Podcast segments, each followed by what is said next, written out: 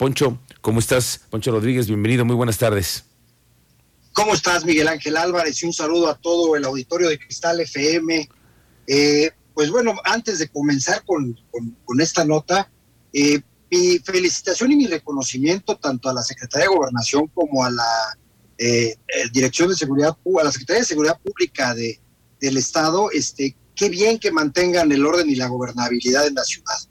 La verdad, este, eso lo agradecemos los ciudadanos, lo aplaudimos. Y bueno, pues este, entrando en materia, mi querido Miguel Ángel Álvarez. Mira, eh, si me permites, yo calificaría esta cumbre como productiva, provechosa, pero no un éxito contundente. Eh, la relación bilateral México-Estados Unidos, de suyo compleja, siempre está enmarcada por apapachos, aplausos cuando los mandatarios están de frente.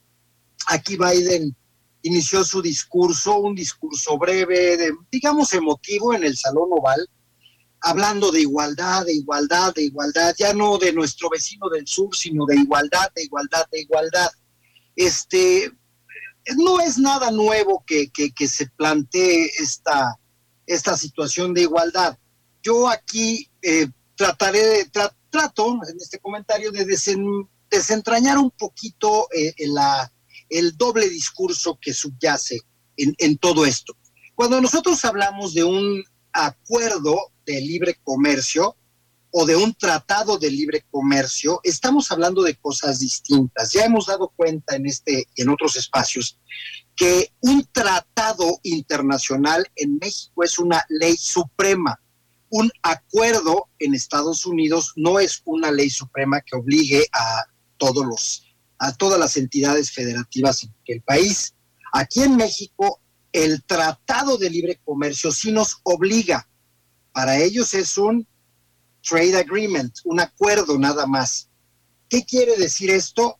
Pues aquí no hay igualdad porque a nosotros sí se nos obliga a cumplir con muchas cuestiones, sobre todo en, estos temas de comercio y de, cooperación internacional, pero a ellos no tanto, a ellos no tanto. Así pues, eh, siempre se nos ha beneficiado, no podemos negarlo, que esta relación eh, globalizadora, esta relación este, integradora de, de América del Norte desde NAFTA hasta, hasta nuestros días con las modificaciones hechas durante el, periodo presidencial de Trump ha sido benéfica, sin embargo no es ni será en temas de absoluta igualdad.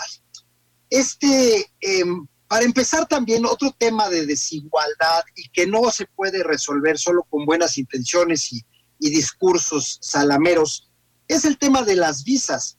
Nosotros, para cruzar la frontera hacia los Estados Unidos, tenemos que cubrir una serie de requisitos, entre otras cosas, hacer citas, a veces ser tratados de manera grosera por algunos agentes migratorios de los Estados Unidos, ya sea en los consulados, embajadas o en los puestos, o los puestos fronterizos, cuando nuestros amigos americanos pues simplemente cruzan la frontera este, de ida y vuelta, mostrando solo su pasaporte y por un tiempo bastante extenso no se les requiere una visa.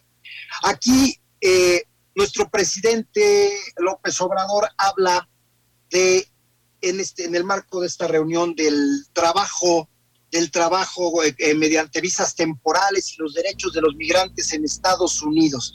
Yo ya no entiendo un poco el discurso, pues no, que en la no intervención y todo esto. Y por otro lado, tampoco me queda muy claro por qué estar evocando a la figura de los braceros con visas de trabajo temporal de hace 40 años, cuando ya tenemos un, tratado, un acuerdo comercial que nos debería a estas alturas ya de haber integrado como, como está integrado Europa a, raíz del, tratado de Maastricht. Este, es muy difícil, es muy difícil que los eh, nuestros vecinos de, los Estados Unidos nos vean en, en ese plano de igualdad. No es el mismo trato que nos dan dentro de este TEMEC a los mexicanos que el que se les da a los canadienses, donde incluso del lado canadiense este, hay una fila especial para cruzar sin visa entre, entre esos dos países, ¿verdad? Eh, recordemos que Canadá un tiempo nos puso una visa, finalmente recapacitaron y ya, ya no nos piden visa para ingresar a Canadá, pero la verdad es que nos queda muy lejos.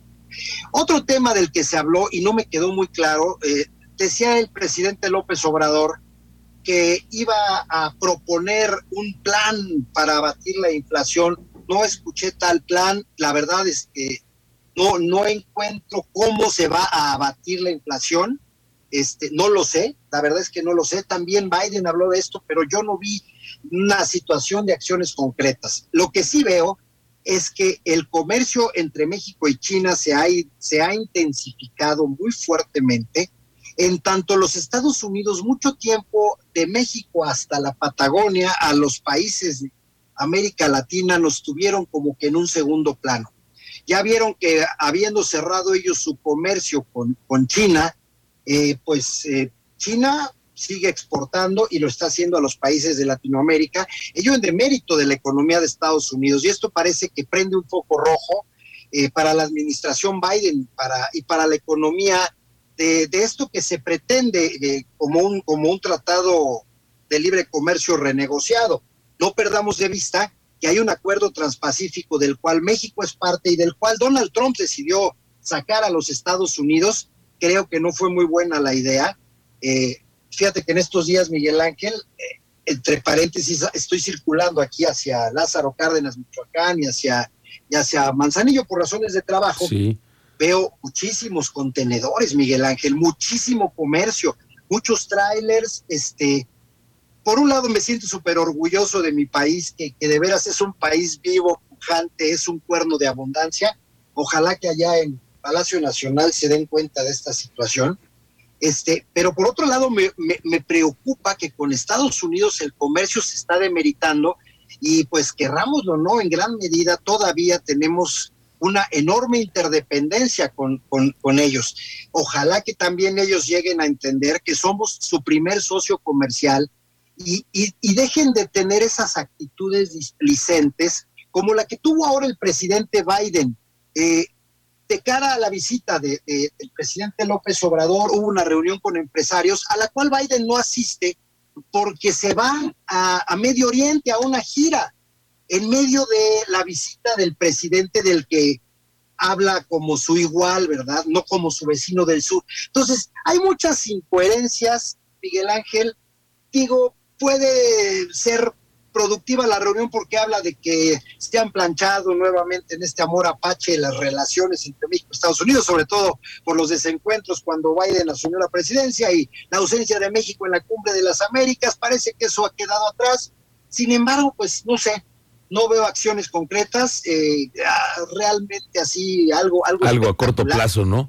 Algo a corto plazo que, no. que nos quede con una satisfacción de esos grandes encuentros que no, no, no, la verdad es que no no, no los tenemos palpables, ¿no? En acuerdos, eh, muchas, muchas palabras, pero no hay nada todavía. No nos acaban de convencer, este, Miguel Ángel, no nos acaban de convencer.